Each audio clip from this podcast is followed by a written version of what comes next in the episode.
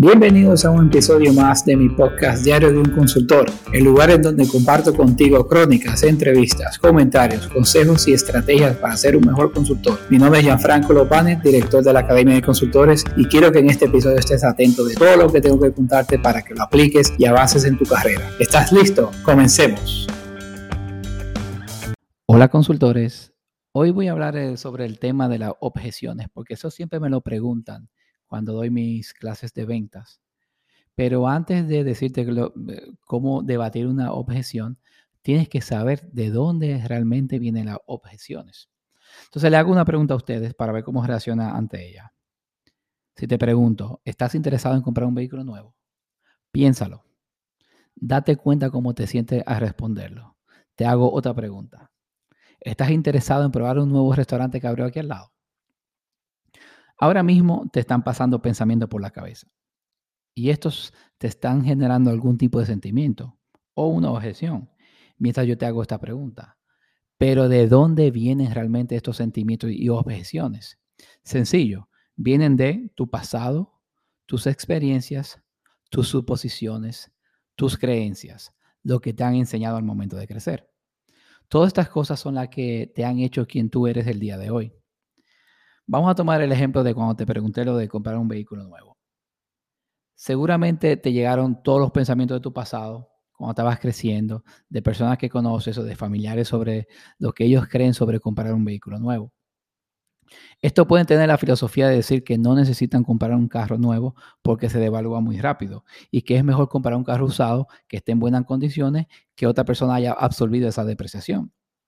Este pensamiento ya está establecido en tu forma de ser.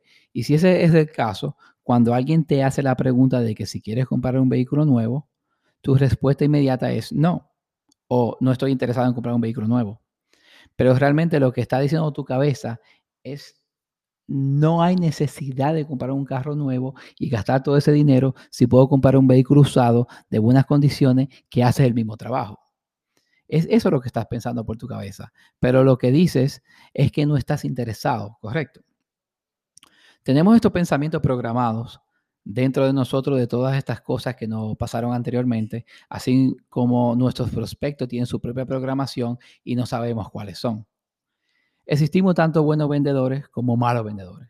Y por esos malos vendedores eh, es la culpa que, se dice, ah, mira, este es un vendedor, eh, que tiene esa mala connotación de ese vendedor, porque solo intenta empujarte este producto que realmente no necesitas, solo para ganar una comisión. Y es por eso que tenemos esta mala reputación. Entonces, cuando le suma la programación de las experiencias pasadas de sus clientes, más los vendedores que presionan al cliente, esto crea una objeción que salga. Por eso cuando algunos vendedores reciben una objeción, muchas veces se asustan y no querrán hacer la, pregunta directa por el miedo a que le digan que no. Te diría que las objeciones será lo mejor que te puede pasar. Son las puertas que te darán el acceso a saber lo que realmente le está, le está pasando por la cabeza a tu prospecto. Te dirá dónde te vas a enfocar, te dirá dónde, dónde hacer más preguntas y te dirá dónde indagar más sobre esa experiencia pasada que tu cliente tuvo, sus experiencias y cómo piensa. Cuando llegamos al fondo de sus pensamientos y entendemos lo que realmente está sucediendo, cómo manejaremos esta, es cuando, es, perdón, es cómo manejaremos estas objeciones.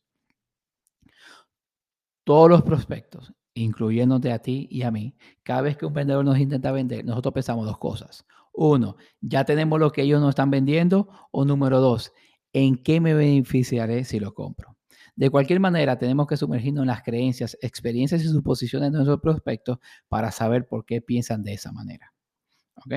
Entonces, en, el próximo capítulo yo hablaré sobre las objeciones versus las preguntas. Entonces, no se lo pierdan. Un fuerte abrazo, consultores. Y hasta aquí lo que teníamos preparado para este episodio. Espero que implementes todo lo que has aprendido y que te sirva para ser un mejor consultor. Si te ha gustado el capítulo de hoy, dale a me gusta, comparte y comenta. Así podremos llegar y ayudar a más profesionales como tú. Te esperamos en el próximo episodio y hasta entonces, nos vemos en las redes.